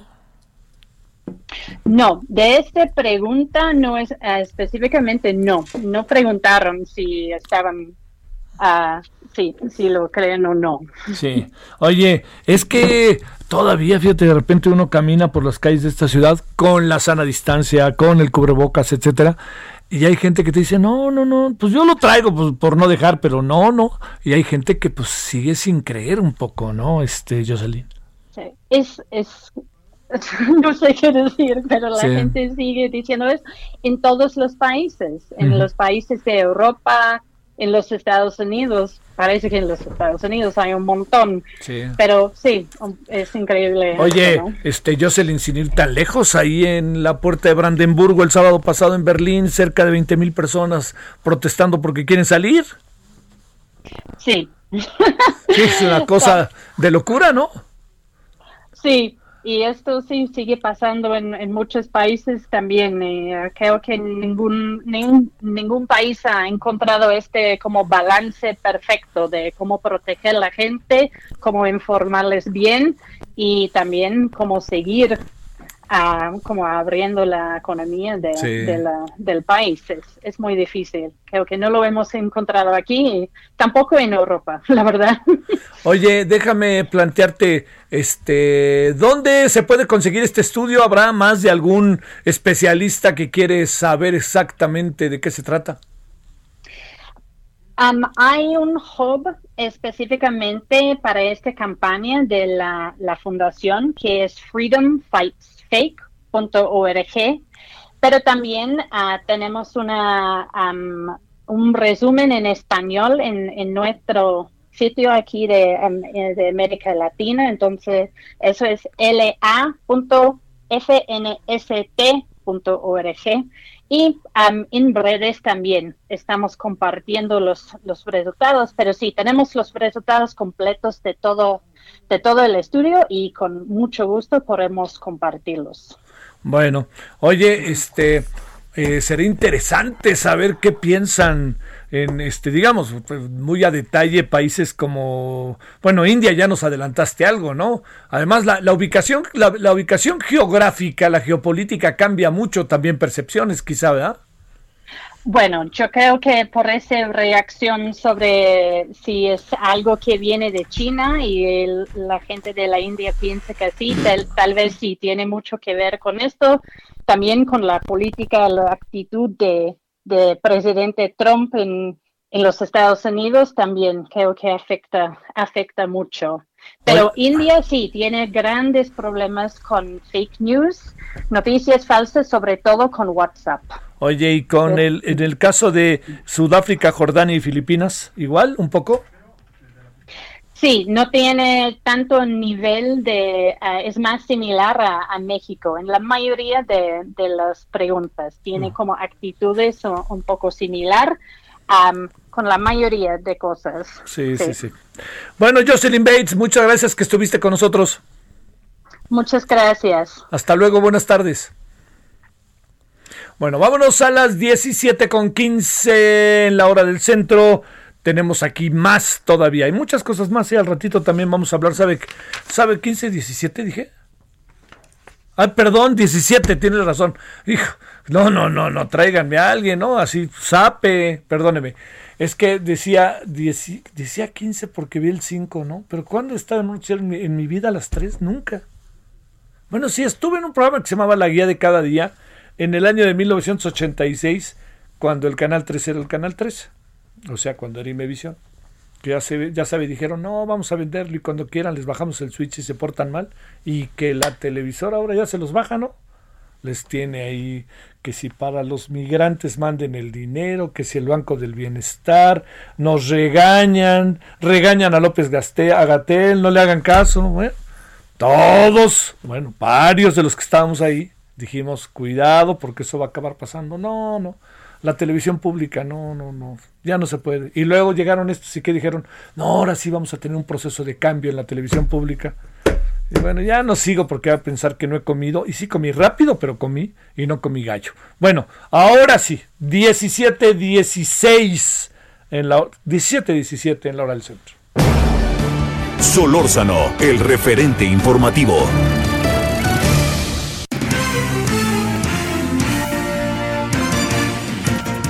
Bueno, vámonos con Misael, eh, Misael Zavala, que tiene una información que yo digo, pues la verdad, la verdad, se tardaron. Vámonos, mi querido Misael, y cuéntanos. Javier, buenas tardes. Pues la Secretaría de Salud clasificó como confidencial y por tiempo indefinido los resultados de las pruebas que se realizaron el presidente Andrés Manuel López Obrador y su gabinete para detectar COVID-19. Se dirigieron varias solicitudes de información tanto a la Secretaría de Salud como a la Presidencia de la República, a la oficina de la Presidencia, en la que se pidió una copia de los resultados de las, de las pruebas a las que se sometió el mandatario nacional eh, con motivo de este viaje que realizó el mes pasado a Estados Unidos. Javier también se solicitó lo mismo a la Secretaría de, eh, Economía y a la Cancillería eh, de la comitiva que acompañó al presidente, integrada por los secretarios de Relaciones Exteriores, Marcelo Ebrard, la secretaria de Economía, Graciela Márquez, el jefe de la oficina de la presidencia, Alfonso Romo, el jefe de la ayudantía de la presidencia también, Daniel Azap Manjarres, y el director general para América del Norte de la Secretaría de Relaciones Exteriores, Roberto Velasco, este, Roberto Velasco Álvarez. Sin embargo, eh, la Dirección General de Epidemiología, eh, pues contestó que clasificó la información de todos los servidores públicos como confidencial, ya que justificó que de ser pública pone en riesgo y vulnera los derechos de los funcionarios. Eh, según la unidad de transparencia de esta Secretaría de Salud, los resultados de las pruebas de COVID-19, tanto del presidente López Obrador como de su gabinete, están catalogadas dentro del grupo de datos personales sensibles, lo cual, los cuales se refieren a la esfera más íntima de su titular o cuya utilización indebida puede dar origen a discriminación o conlleva un riesgo grave. Javier, estas solicitudes se dirigieron desde el inicio, bueno, desde que el presidente viajó a Estados Unidos y hace eh, apenas unos días respondieron, eh, tras casi después de un mes, respondieron estas dependencias que, bueno, es confidencial esta información, Javier. Bueno, este, pero todos están bajo ese proceso un poco, ¿verdad? Sí, así es, todos están en el mismo proceso eh, de confidencialidad eh, debido a estos datos, aunque bueno, a pesar de que son servidores públicos, pues se negó esta información. Pero fíjate, mira, no sé qué pienses, Misael, pero me parece importantísimo que se sepa en función de los entornos que tienen, de los que trabajan con ellos, de los lugares a los que van, pues todo eso, ¿no? Varios en el momento que, bueno, recuerdo el caso de Zoe Robledo, lo hizo público, Irmeréndira lo hizo público, muchos lo hicieron público precisamente por eso, ¿no? Para, para poner en alerta a los que rodean, ¿no? Sí, así es. Además, eh, pues eh, tanto la oficina de la presidencia como eh, la unidad de transparencia de la Secretaría de Salud pueden, digamos, subrayar algunas opciones que, que pueden ser, algunos datos que pueden ser sensibles de los funcionarios. Sí, claro. Y solamente, pues, proporcionar el documento donde diga que si es positivo o, o, o dio negativo, como en este caso se informó a través de la presidencia de la República que todos esos funcionarios dieron eh, negativo y debido a esto pues pudieron viajar a Estados Unidos. Un saludo mi querido, un saludo mi querido Misael, gracias. Gracias Javier, buenas tardes. Bueno, vámonos con Ingrid Montejano, ¿dónde andas aquí en la capital Ingrid? ¿Cómo te va? Buenas tardes. Muchas gracias, muy buenas tardes. Pues así es, preparándonos para entrar a la séptima semana en semáforo naranja en esta transición que nos dijeron que no iba a tardar y ya casi se van a cumplir dos meses. Y bueno, tú lo adelantaste un poco, se está preparando pues todos estos tres negocios que se avisaron que van a iniciar la próxima semana como lo dijiste, el lunes, eh, las albercas abiertas. Entre las reglas que destacan, pues es que se va a prohibir la el préstamo de equipo y las albercas deben de tener por lo menos seis metros cuadrados por nadador. Luego el martes los museos con 30% de aforo, eh, no va a haber programas, volantes impresos y serán grupos limitados. Y pues el miércoles 12 los cines con un máximo de 30%. El cubrebocas es obligatorio durante toda la función, nada de que se lo quiten al entrar y se lo pongan al salir. Y bueno, eh, sí habrá alguna venta de alimentos y de esta manera pues también haciendo un recorrido para los salones de fiesta, bares, cantinas que ahora van a tener que adaptarse y convertirse en restaurantes o fondas. Claro, para, pues para que no llegue el karaoke y esas cosas o algo así, ¿no? Así es, porque además tienen que respetar los 62 decibeles de música, es decir, solamente música ambiental. Yo no sé cómo va a funcionar eso, porque en realidad si los restaurantes no tienen gente, pues ahora alguien habrá de irse a meter a un salón de fiestas a comer, pues lo dudo mucho. No, hombre, pues hablábamos del de aquí de la esquina, que tanto éxito tiene cuando pasábamos, ya abrieron, pero a ver cómo les va, pues porque también hay algo, son lugares que en el tumulto estaba parte de su éxito, ¿no? Así es, pues es que quien iba a un bar era porque quería escuchar música. Si quisieran ir a comer, pues se metían a un restaurante. Pues vamos a ver, es una buena prueba. Lo que me intriga un poco, este Ingrid, es el tema de las albercas y de los clubs a ver cómo le hacen para bañarse, por ejemplo, que la, esta idea del sauna, esta idea de los casilleros, de estar conviviendo en los vestidores, este, híjole, porque no solamente son los clubes, sino también son los clubes populares, ¿no? No solamente los clubes, pues en los que pagas una cuota, sino también el club popular, este, los balnearios y cosas de este tipo, ¿no? Así es, por ejemplo, las albercas que conocemos públicas en las alcaldías, pues no sabemos cómo vayan a funcionar, o por ejemplo los gimnasios, eh, cómo van a limitar el acceso únicamente a la alberca y los que pagan un gimnasio y nunca nadaban, ahora van a querer ir a nadar, entonces pues sí es un poco complicado. Sí, sí, sí. Bueno, este, pero de cualquier manera seguimos color naranja. Así es, séptima semana en color naranja. Y una cosa eh, importante, pues ahora van a abrir los negocios a las 10, por ejemplo, centros comerciales, este, tiendas departamentales abrían de 11 a 5, ahora van a poder abrir de 10 a 5. Ah, bueno, una hora más. Oye, porque también, ayúdame, también hasta donde entiendo, las, las, este, los restaurantes, eh, sobre todo los que desde muy temprano están ahí, antes abrían creo que a las 8 o 9, pero ahora van a poder abrir desde las 7 de la mañana, ¿no? Así es, también a las 7 de la mañana, cerrar a las 10 de la noche. Y estos nuevos que van a integrarse al giro de restaurantes tienen que ir con el mismo reglamento que los restaurantes, todo lo que ya no sabemos, sana distancia, aforo, música, eh, el personal, caretas, cubrebocas, igualito que los restaurantes, solamente que pues en un salón de fiestas, a lo mejor con un mantel y un moño en la silla. bueno, oye, y pues bueno, este, pues distancia, bueno, distancia con los de junto, con los de la misma mesa, ya no sé, pero bueno, ojalá todo esto, pues es un intento, Ingrid, estamos intentando uh, regularizarnos en muchas cosas. Gracias, Ingrid, muy buenas tardes. Gracias a ti, excelente fin de semana. Muchas gracias, buenas tardes. Bueno, vámonos a una pausa. Le recuerdo que hoy en la noche acá en, en, Heraldo Televisión vamos a hablar de las redes sociales y de la política en función de cosas que ha dicho el presidente, en función de cosas que ha dicho el señor Trump y algunos presidentes en Europa. Eh, hablaremos de ello y al ratito hablaremos de cómo explicarle el COVID a los niños. Fíjese, puede serle interesante. El referente informativo regresa luego de una pausa. Estamos de regreso con el referente informativo.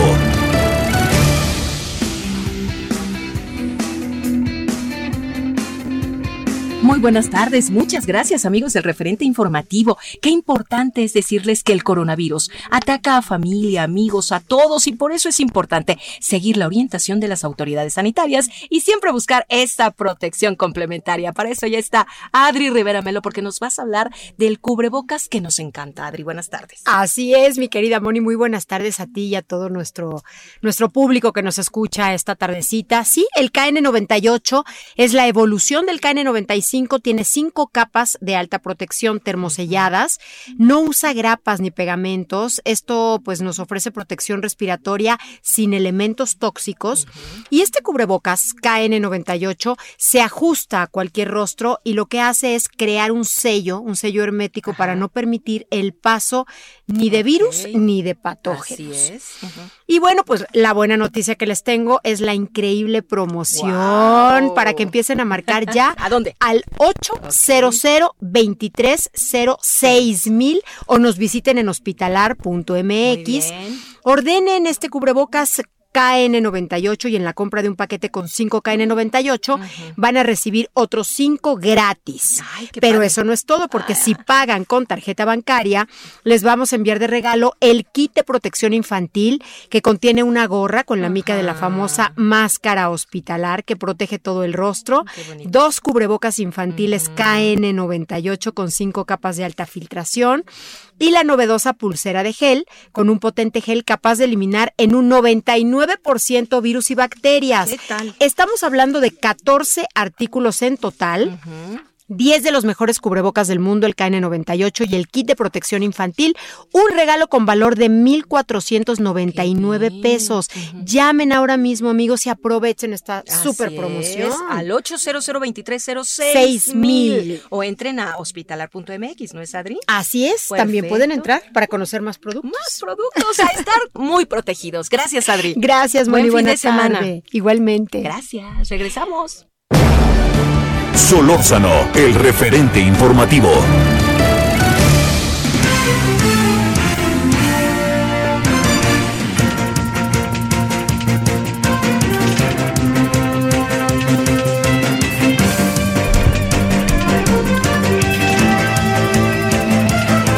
Vámonos a las 17 con 32 en la hora del centro. Eh, le recuerdo la noche de hoy vamos a hablar de eh, las redes sociales y política. Tres buenos personajes van a estar con nosotros. Irene Levy, presidente de Observatel, Raúl Trejo del Arbre, investigador en el Instituto de Investigaciones Sociales de la UNAM, y Ernesto Piedras, director general de The Competitive Intelligence Unit, eh, consultoría especializada en telecomunicaciones. A ver qué le parece.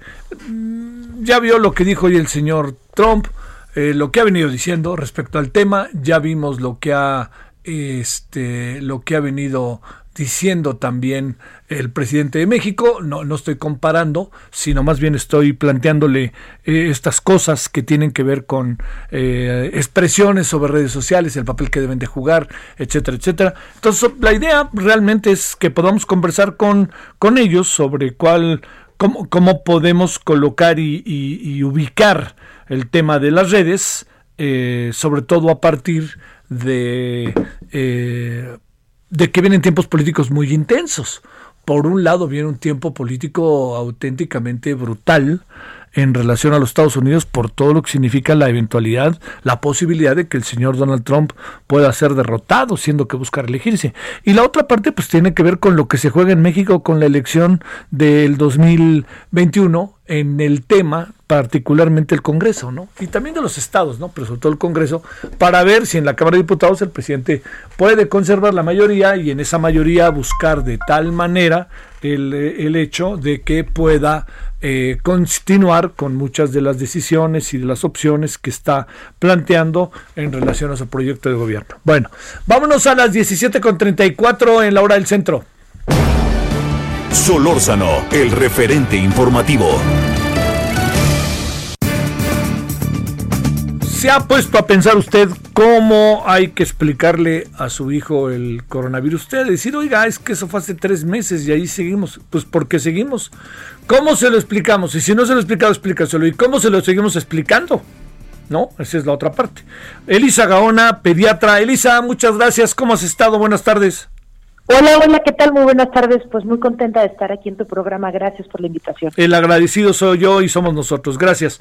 A ver, partamos como de dos niveles. Eh, con las dificultades que hay, con la lejanía que está la escuela misma, ¿no? En términos este, presenciales.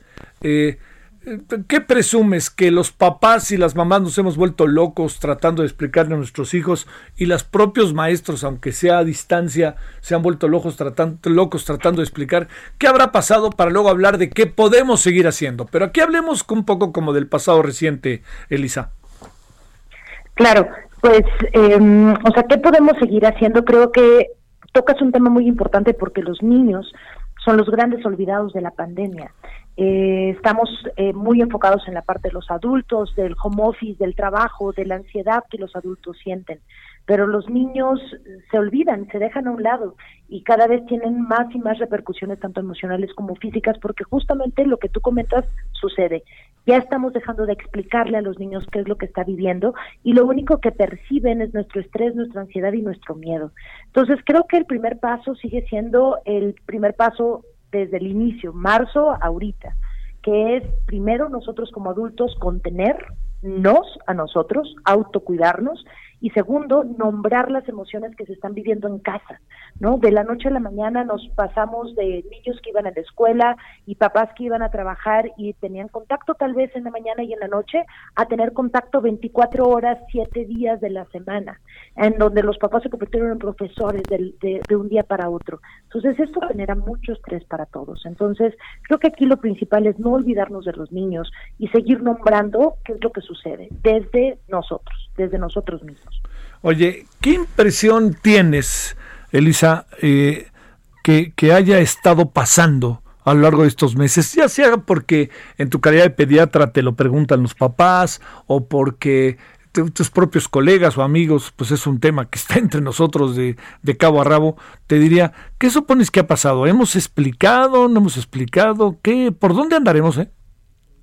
La verdad, Javier, creo que vamos un poco por la calle de la amargura. Digo, no quiero no dar esperanza, ¿No? pero pasó, ha pasado todo tan rápido que ha sido muy difícil adaptarnos, ¿no? O sea, como te comento, los cambios han sido radicales y las empresas y muchos jefes siguen creyendo que hacer home office es lo mismo que estar en la oficina y no es cierto. ¿No? Y te ponen una junta tras otra, tras otra y tras otra, y los niños están teniendo escuelas en línea, ¿no? Y ahora que sabemos que van a seguir con estas escuelas en línea, en donde tienen que estar una hora tras otra, tras otra, tras otra. Entonces, evidentemente, no ha dado tiempo ni siquiera para asentar qué es lo que está pasando, qué es lo que estamos viviendo. Entonces, eh, por eso yo, yo veo que es como por la calle de la amargura, pero ojo, nunca es tarde para empezar. Nunca es tarde para eh, poner una pausa y yo lo que aquí pondría sobre la mesa es, ¿qué es lo más importante? ¿No? O sea, que termine su año escolar, que siga adquiriendo conocimientos intelectuales, cognitivos, o tal vez enfocarnos más en la salud emocional, no solamente del niño, sino de la familia, Javier. Oye, Creo que por ahí va la cosa. ¿Cómo, cómo hacerle, este, Lisa? Entiendo que no es nada fácil porque, eh, digamos, eh, por más conocimiento que tenga un padre o madre de familia, o en tu caso misma, ¿no? Que tú eres pediatra, si eventualmente tuvieras hijos, pues a lo mejor le, buscas de una u otra forma, ¿no? Pero de cualquier manera no está fácil que un este niño, niña de 5, 6, 7 años le digas, a ver, mira, te vas a quedar encerrado porque esto no, no está tan fácil, porque hay, hay una especie como también de, de, bueno, pero ya va a acabar, ¿no? Ya, no sé, estas variables que de repente pasan por la cabeza de todos y los niños que son más inteligentes porque están empezando a y saben preguntar y preguntan sin ton y son, pues nos ponen en apuros a los papás, ¿no? Por supuesto. Y, fíjate que ahorita comentaste de niños de 5, 6, 7 años, también se nos olvidan los adolescentes. Claro. O sea, los adolescentes están pasando por esto y todavía más, porque están en una etapa en la cual la parte de socializar es básica, ¿no? Para su desarrollo y su formación de identidad. Entonces, yo creo que el primer punto es saber que esto no va a pasar. O sea, esto no, no es de que ya se va a acabar y ya mañana vamos a poder salir y otra vez seguir a las escuelas. Esto no va a cambiar. Entonces, desarrollar eh, técnicas, bueno, no técnicas, sino más bien, mm, ¿cómo decir? Una logística que nos permita tener o incorporar dentro de nuestro día a día tiempos específicos para los niños y los adolescentes y empezar a tomar tal vez decisiones de vida. Voy a decir algo a lo mejor un poco aventurado, pero creo que es importante. Tomar decisiones de vida, de decir, bueno, por ejemplo, los adolescentes, pues, híjole, se van a, o sea, los adolescentes necesitan convivir con sus pares, necesitan convivir con sus pares, es, es algo importante, y los niños también. Entonces, tal vez decir, bueno, ok, vamos a disminuir los riesgos lo más que se pueda. ¿Y qué disminuir los riesgos lo más que se pueda? Buscar un espacio al aire libre en donde tal vez poder convivir con cubrebocas, ¿no? Que bueno, a veces ese es otro cuete, ¿no? Que los niños se, se dejen los cubrebocas y los adolescentes se quieran siquiera poner un cubrebocas. Pero a lo mejor un espacio al aire libre en donde esté con otro uno o dos este par, ¿no? Niño o adolescente de su edad y que puedan convivir. Ahora, ¿va a haber un riesgo de contagio? Por supuesto que va a haber un riesgo de contagio. Lo que sabemos hoy es que los niños contagian mucho más que los adultos, ¿no? Salió un estudio hace muy poquito que justamente nos habla de la carga viral tan alta en los niños. Y tal vez el detalle o el problema no es tanto de que el niño se enferme, porque es solo un 2% les va mal si es que se llegan a enfermar, la mayoría son asintomáticos, sino más bien las personas con las cuales están en contacto, los adultos mayores, que son los abuelos que son quienes los cuidan, ¿no? otras personas de riesgo. Pero nuevamente repito, hay que tomar decisiones de vida hoy. ¿Por qué? Porque el encierro no se va a terminar mañana, ¿no? Y, y, y estas generaciones están siendo altamente impactadas a nivel emocional. Si nosotros como adultos nos cuesta tanto trabajo, ¿no? Poder vivir el aquí y el ahora, estar atentos, no estar ansiosos, imagínate los niños. Y un niño o un adolescente no te va a tocar la puerta y te va a decir, papá, estoy deprimido. Esta es una producción ¿No?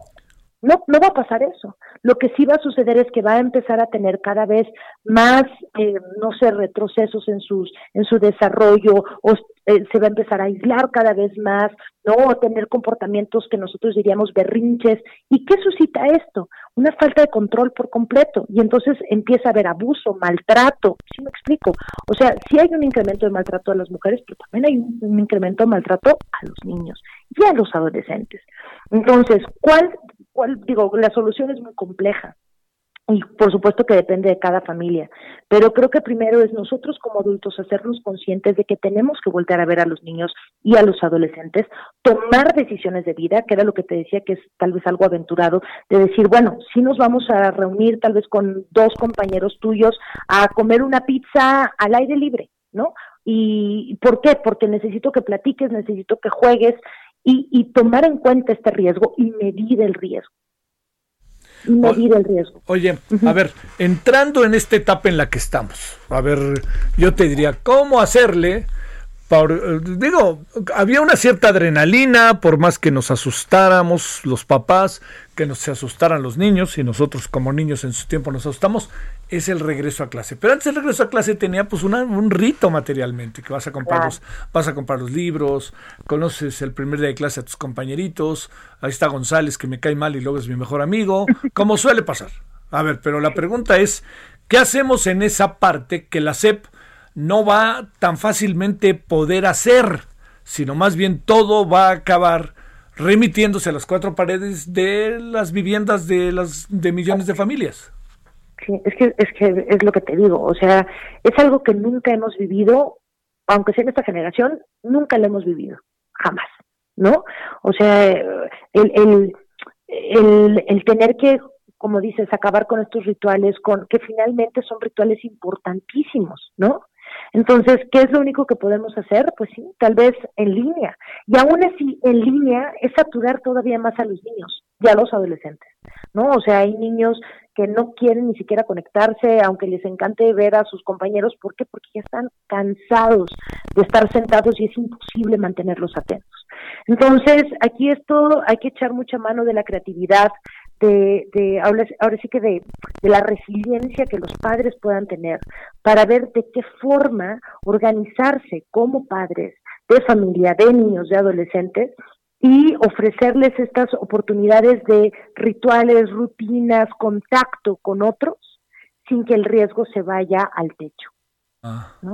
Eh, eh, eh, la verdad es que lo que me preguntas es tan complejo, tan complejo. Sí, sí, sí, claro, claro. Y además doloroso, porque pues te digo, o sea, no es que para diciembre se acaben los contagios, ¿no? O sea, lo que sí es que cada vez vamos a saber más del virus, cada vez vamos a tener mejores herramientas de cómo actuar cuando hay una enfermedad y si es que tiene secuelas o no.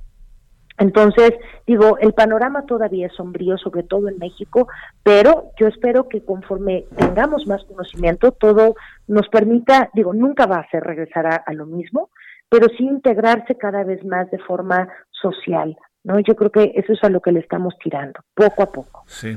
Pero bueno, oye, qué tarea esta, ¿no? De, de, toda la sociedad, porque yo diría, bueno, pues sí es la tarea y la obligación de Lisa Gaona, pero, pero pues tú no te metes en la casa de las familias y cómo hacerle los padres de familia que no son especialistas, ¿no? Y que si algo no quieren es este romper los equilibrios internos de las casas, ¿no? Claro. Y, ahorita justamente que dices los equilibrios internos, yo creo que una invitación muy fuerte porque no tenemos todas las, las respuestas, todas las soluciones y quién realmente las tiene, pero lo que sí podemos hacer es acompañarnos de otras personas eh, expertos eh, en la salud mental y emocional para tener mayores recursos, tal vez a través del mindfulness, atención plena, este yoga para niños, ¿sabes? O sea, más que concentrarnos en que eh, los adolescentes aprendan toda la historia de México, o que pase cálculo elemental, o que los niños aprendan, no sé, multiplicar creo que ahorita lo que nos está invitando las circunstancias actuales del mundo es a tener cada vez más recursos para encontrar una tranquilidad emocional, porque la ansiedad está en la boca y en el cuerpo de todos, bebés, niños, adolescentes y adultos. Entonces, acercarse a profesionales de la salud, psicólogos, psicoterapeutas, eh, maestros de yoga, de, mindfulness, creo que sería una un mejor recurso y una mejor manera de invertir nuestros recursos económicos para el bien emocional y físico de toda la familia. Bueno, oye, Elisa, pues muchas gracias. ¿Sabes por qué? Porque además te diría, eh, paradójicamente, hasta podríamos entrar en la, en la fuerza de la cotidianidad en, plena, en pleno coronavirus, ¿no? Y estamos ante algo excepcional y hay que verlo como tal y hay que entenderlo porque tampoco se trata de que lo... O sea, de que pues entendamos como que esto es lógico y así seguimos, ¿no? Hay que... Claro, no. Es, que esto ya es lo cotidiano. O sea, acuérdate que un hábito se establece después de 28 días de vivirlo y llevamos mucho más de 28 días con este encierro y con esta nueva, alguna vez escuché la COVID, covidianidad, ya no cotidianidad, sino la, covidianidad. Entonces ya eh, ya tenemos que empezar a echar mano de nuevos recursos y saber que así vamos a seguir un buen rato. Entonces echar mano sobre todo, repito una y otra vez, de eh, herramientas para lograr una mejor salud emocional para todos. Porque o sea, sí, el trabajo es importante, por supuesto que es importante. La escuela es importante, por supuesto que es importante. Pero ¿qué vamos a qué trabajo vamos a tener? ¿Qué escuela vamos a tener si no estamos sanos en el corazón y en la mente. No, no, pues, no, y además si no tenemos pues, estos equilibrios, tranquilidad, paciencia, que luego, pues, óyeme, somos de carne y hueso y un pedazo de pescuezo y se nos agota. Claro, pero por supuesto que se nos agota. Entonces, por eso recurrir a personas que nos den herramientas para decir, ok, estoy detectando estos datos rojos, estas banderas rojas en mis hijos o en mí mismo. ¿Qué voy a hacer? Ok, voy a aplicar por cosas tan básicas, respirar. Se nos olvida respirar, pasamos todo el día sin respirar, ¿no? Y es un recurso muy efectivo para la ansiedad. Entonces no tenemos tampoco que pensar en cosas complejas, pero sí voltear a ver a los niños, a los adolescentes y, y a nosotros mismos. Te mando un saludo, Eloisa, Elisa, perdón, Elisa Gaona, te mando un saludo. Ya te, puse canción, te, puse música, te puse nombre de canción. bueno, también hay de Elisa, ¿verdad? Para Elisa. Claro, para Elisa, sí, por supuesto. No, pues un gusto y, gracias, gracias por tocar este tema. Que recordemos que no hay que olvidar a los niños en esta pandemia. Bueno, te mando un gran saludo, Elisa Gaona, y gracias que estuviste con nosotros. Gracias, buenas tardes. 17:49 en la hora del centro. Solórzano, el referente informativo. Vámonos a Colima, Marta de la Torre, ¿qué nos cuentas por allá? Te saludo con mucho gusto. Hola, ¿qué tal? Buenas tardes. Pues un viernes bastante movido. Y es que acá en Colima la Subprocuraduría especializada en investigación de delincuencia organizada de la PGR junto con la Marina, la Guardia Nacional y helicópteros, realizaron diversos operativos acá en la capital del estado. Y es que elementos de las fuerzas federales, eh, al mando de la gente del Ministerio Público Federal, realizaron cateos en fincas y en lotes de autos. Una de ellas ocurrió desde la madrugada en la avenida Venustiano Carranza y en la calle Pedro Cervantes. Ahí catearon varios domicilios. Se habla de que incluso hubo tres detenidos. Esta es información extraoficial. Y es que nos comunicamos con la delegación de la PGR, quien no quiso dar más información, solamente confirmó que era la CEIDO la que estaba a cargo de estos operativos. Que bueno, después de este eh, realizado en Beca Raza, pues se trasladaron a varios puntos del tercer anillo periférico. Uno en la eh, en la colonia Jardines de, de Bugambilias, otro más por allá cerca del Hospital Regional Universitario y otro más en Avenida Constitución entre La Paz y el Tercer Anillo. Varios eh, lugares, varios lotes de autos fueron cateados. También en Paseo Miguel de la Madrid fue eh, el último. Y es que de acuerdo con la PGR, pues estarían realizando varios operativos acá en, en este estado. Cabe destacar que la PGR, pues desde el mes de julio, realiza las investigaciones para llevar eh, con los eh, responsables del homicidio del juez de distrito Uriel Villegas Ortiz y de su esposo ocurrido el pasado 16 de junio, pero también se realizan diversos operativos con relación o relacionado con operaciones de lavado de dinero que están relacionados con el puerto de Manzanillo. No han aclarado cuál de estos, pues, investigaciones podría ser o quizás otra más.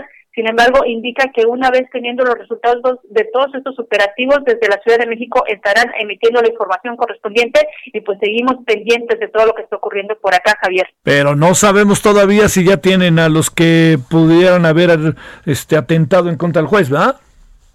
No, efectivamente no tenemos ningún resultado de los operativos. Hay que recordar que ya hay dos detenidos responsables precisamente por este homicidio. Sí, sí, sí, claro. Uno, uno de ellos es Jaime Tafoya, el alias el Alacrán, otro es Ayardo Buen Rostro, y bueno, el Alacrán también está imputado o está relacionado a este crimen, de acuerdo con la PGR, con el homicidio de la diputada local Francis el Buen Rostro, son dos crímenes relacionados, de acuerdo con las investigaciones hasta ahorita, dos detenidos, pero de esos nuevos operativos todavía no nos han dado resultados. Sale, muchas gracias y buenas tardes, saludos allá. Ha de ser mucho calor, ¿no, Marta, ahorita en Colima, no? Sí, está haciendo mucho calor, un calor bastante húmedo, lamentable porque es cuando nos íbamos a la playa y hay que estar encerraditos, pero aquí estamos aguantando. Eso, eso. Bueno, te mando saludos, Marta. Gracias, buenas tardes. José Hernández, vámonos contigo a Tamaulipas. ¿Dónde estás? ¿En Victoria o en Tampico? En Ciudad Victoria, Javier. Adelante. Para, informarte que, integrado por 150 elementos, disponiendo de tres helicópteros, 25 unidades blindadas, drones y unidades caninas, el gobernador Francisco García Cabeza de Vaca puso al servicio de la seguridad y tranquilidad de los tamaulipecos el Grupo de Operaciones Especiales de Seguridad Pública. El grupo seleccionado eh, entre los más de 1.700 elementos de la Policía Estatal es un equipo de élite cuyos miembros están certificados y fueron seleccionados previamente con base en sus capacidades y aptitudes después de ser sometidos a rigurosos exámenes de control de confianza. Para ello, durante más de dos meses fueron eh, capacitados en el extranjero. Durante su mensaje, el gobernador García Cabeza de Vaca sostuvo que no habrá tregua ni concesiones para aquellos que dañen al Estado y su gente, trastoquen la tranquilidad de las familias tamaulipecas y añadió que los violentos tienen y tendrán la enérgica respuesta del Estado eh, decidido a hacer valer el legítimo uso de la fuerza que le corresponde de acuerdo con la ley y los derechos humanos. Y su hincapié, cabeza de vaca, en que su gobierno no dará tregua a aquellos que dañen la entidad y a su gente y que no habrá concesiones para aquellos que trastoquen la ley. Javier, hasta aquí mi información. Gracias, muchos saludos, José, allá está hacia Victoria. Bueno, yo, gracias. Ya nos vamos. Eh, le recuerdo, hoy a las 21 horas en la hora del centro tenemos eh, eh, nuestro programa diario de, ya lo sabe, este, ahí tenemos el análisis político y eh, tenemos hoy el tema de las redes sociales y la política. Es un genérico. O sea, en el fondo lo que queremos es discutir con eh, Irene Levi, Raúl Trejo y Arresto Piedras. Lo que queremos discutir es qué se tiene que hacer con los las redes en tiempos de campañas. ¿Realmente se les puede cerrar, se les debe cerrar la puerta? Recuerda usted hasta el Piojo, una vez, ¿se acuerdan que hacían un Verde, Creo que eran, bueno, y muchos otros y ya ven que los iban a multar, etcétera. Bueno, pues hablemos de eso hoy en la noche a las 21 horas en hora del centro, Heraldo Televisión. Y por lo pronto, tenga buena tarde y hasta el rato. No llueve, ¿verdad? Todavía por acá. No anda lloviendo todavía por la Ciudad de México. Adiós. Hasta aquí, Solórzano, el referente informativo. Heraldo Radio.